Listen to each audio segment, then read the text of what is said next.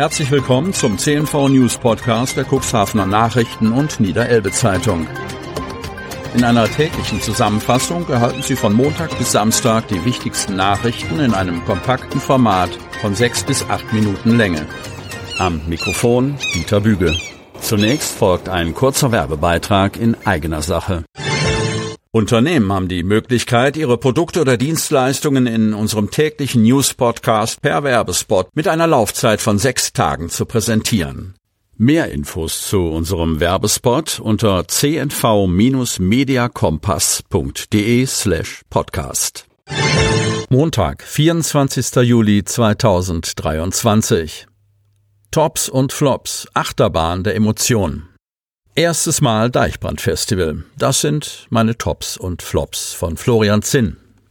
Endlich war es soweit. Mein erstes Mal Festival, also auch mein erstes Mal Deichbrand. Die Vorfreude war groß. Als ich die Festivalpforten durchschritt, wusste ich, dass ich eine unvergessliche Zeit vor mir hatte. Das sind meine Tops und Flops. Zum ersten Mal bin ich mit dem Deichbrand auf ein Festival gegangen. Allerdings war ich beruflich unterwegs. Als Reporter habe ich eine spannende Zeit erlebt. Wie bei jeder aufregenden Fahrt gab es auch beim Deichbrand Höhen und Tiefen, euphorische Augenblicke und enttäuschende Momente. Das sind meine Tops und Flops. Tops. Erstens die einzigartige Festivalatmosphäre. Schon beim Betreten des Festivalgeländes spürte ich diese besondere Energie und Gemeinschaft, die das Deichbrand auszeichnet. Die Menschen waren offen, freundlich und voller Vorfreude. Diese positive Stimmung trug maßgeblich dazu bei, dass ich mich sofort wohlfühlte. Zweitens musikalische Highlights und Entdeckungen. Das Line-up des Deichbrand-Festivals 2023 war breit gefächert und ich entdeckte einige Künstler und Bands, von denen ich vorher noch nichts gehört hatte. Die Live-Auftritte waren mitreißend und sorgten für Gänsehautmomente. Ich werde die Auftritte meiner neuen Lieblingskünstler wie Conny oder Luna sicherlich nicht so schnell vergessen. Drittens. Die Vielfalt an Aktivitäten und Angeboten. Abseits der Musik bot das Deichbrand Festival eine Fülle von Aktivitäten und Angeboten, von Workshops bis hin zu Sportmöglichkeiten. Es gab immer etwas zu entdecken und auszuprobieren. Viertens. Die Magie des Campens. Obwohl ich bei meinem ersten Festival auf das Campen verzichtet habe, fühlte ich mich trotzdem schnell wie ein Teil einer großen Familie. Die spontanen Gespräche machten es für mich zu einem unvergesslichen Erlebnis. Fünftens. Kulinarische Gaumenfreuden. Das Deichbrand-Festival bot nicht nur musikalische Genüsse, sondern auch eine beeindruckende Auswahl an kulinarischen Köstlichkeiten. Auch wenn es etwas teurer war. Die Flops. Erstens. Unvorhersehbares Wetter. Leider spielte das Wetter nicht immer mit und es gab einige regnerische Momente. Mein Tipp für zukünftige Deichbrandbesucher, immer auf alles vorbereitet sein und wetterfeste Kleidung. Zweitens. Lange Wartezeiten an den Sanitäranlagen. Besonders zu Stoßzeiten konnte es zu längeren Wartezeiten an den Sanitäranlagen kommen. Hier war Geduld gefragt. Und es lohnte sich, die Zeiten geschickt zu wählen, um den Ansturm zu vermeiden. Drittens. Schwierigkeiten bei der Orientierung. Das Festivalgelände war riesig und gerade zu Beginn hatte ich einige Schwierigkeiten, mich zurechtzufinden. Es wäre hilfreich gewesen, eine Karte oder eine Orientierungshilfe dabei zu haben, um Zeit und Wege zu sparen. Aber so habe ich wenigstens mein Sportprogramm erfüllt. Über 100.000 Schritte habe ich an vier Festivaltagen gemacht. Viertens. Übermüdung und Erschöpfung. Das Festival war ein intensives Erlebnis und trotz aller Begeisterung fühlte ich mich gegen Ende auch ziemlich erschöpft. Fünftens, Verpassen einiger Highlights. Mit einem so vielfältigen Programm kann es vorkommen, dass man das eine oder andere Highlight verpasst. Mein Tipp ist, sich im Voraus eine Liste der absoluten Must-Sees zu erstellen und diese dann gut zu planen, um Enttäuschungen zu vermeiden. Das Fazit. Mein erstes Mal auf dem Deichbrand-Festival war eine emotionale Achterbahnfahrt voller unvergesslicher Momente.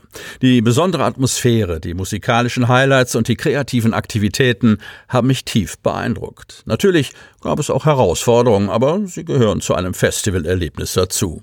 Insgesamt war mein erstes Deichbrand ein unvergessliches Abenteuer, das ich jedem Musik- und Festivalbegeisterten wärmstens empfehlen kann.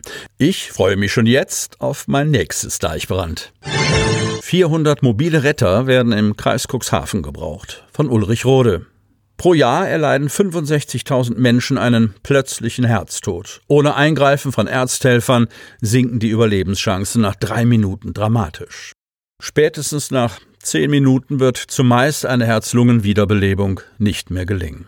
Der Rettungsdienst im Landkreis Cuxhaven ist so aufgestellt, dass er in 95 Prozent aller Notfälle nicht später als 15 Minuten einen Notfallort erreicht. In aller Regel klappt das auch nur. Bei einem plötzlichen Herztod sind 15 Minuten Hilfsfrist viel zu lang.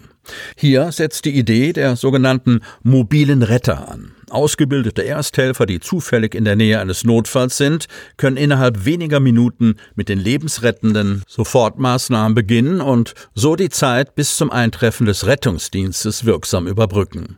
Es liegt auf der Hand. Je mehr mobile Retter mitmachen, desto größer ist die Wahrscheinlichkeit, dass in einem Notfall ein oder mehrere ausgebildete Helfer in der Nähe sind www.mobile-retter.org empfiehlt, dass 0,2 Prozent aller Einwohner als sogenannte mobile Retter registriert und damit einsatzbereit sind. Mit 25 Stunden Ausbildung sind mobile Retter fit.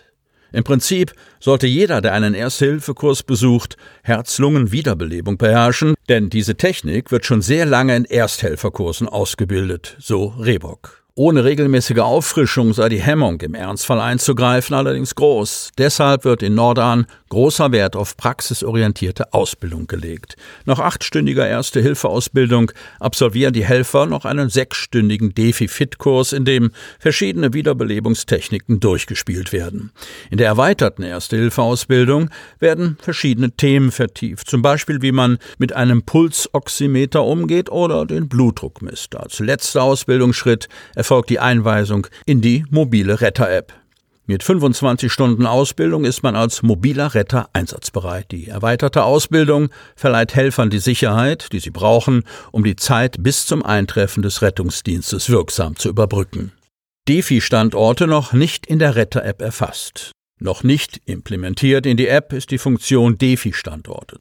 Zwar werden zwei mobile Retter alarmiert, jedoch ohne Information über den Standort des nächsten Defibrillatoren. Für ortskundige Helfer kein Problem, aber an einem nicht vertrauten Ort sehr wohl. Ralf Rehbock von den Helfern vor Ort aus Nordahn stellt klar, das Allerwichtigste bei einem Herz-Kreislauf-Stillstand sind Ersthelfer, die wirksam eingreifen und das so schnell, wie es nur irgendwie geht. Ein Defibrillator alleine reicht da nicht, kann jedoch frühzeitig eingesetzt die Überlebenschancen deutlich erhöhen. Der Landkreis Cuxhaven unterstützt zwar das Konzept der mobilen Retter, aber bis die erfolgreiche Anzahl von 400 mobilen Rettern erreicht sein wird, ist es noch ein langer Weg. Sie hörten den Podcast der CNV Medien. Redaktionsleitung Ulrich Rode. Produktion Win Marketing. Agentur für Audioproduktion und WhatsApp Marketing.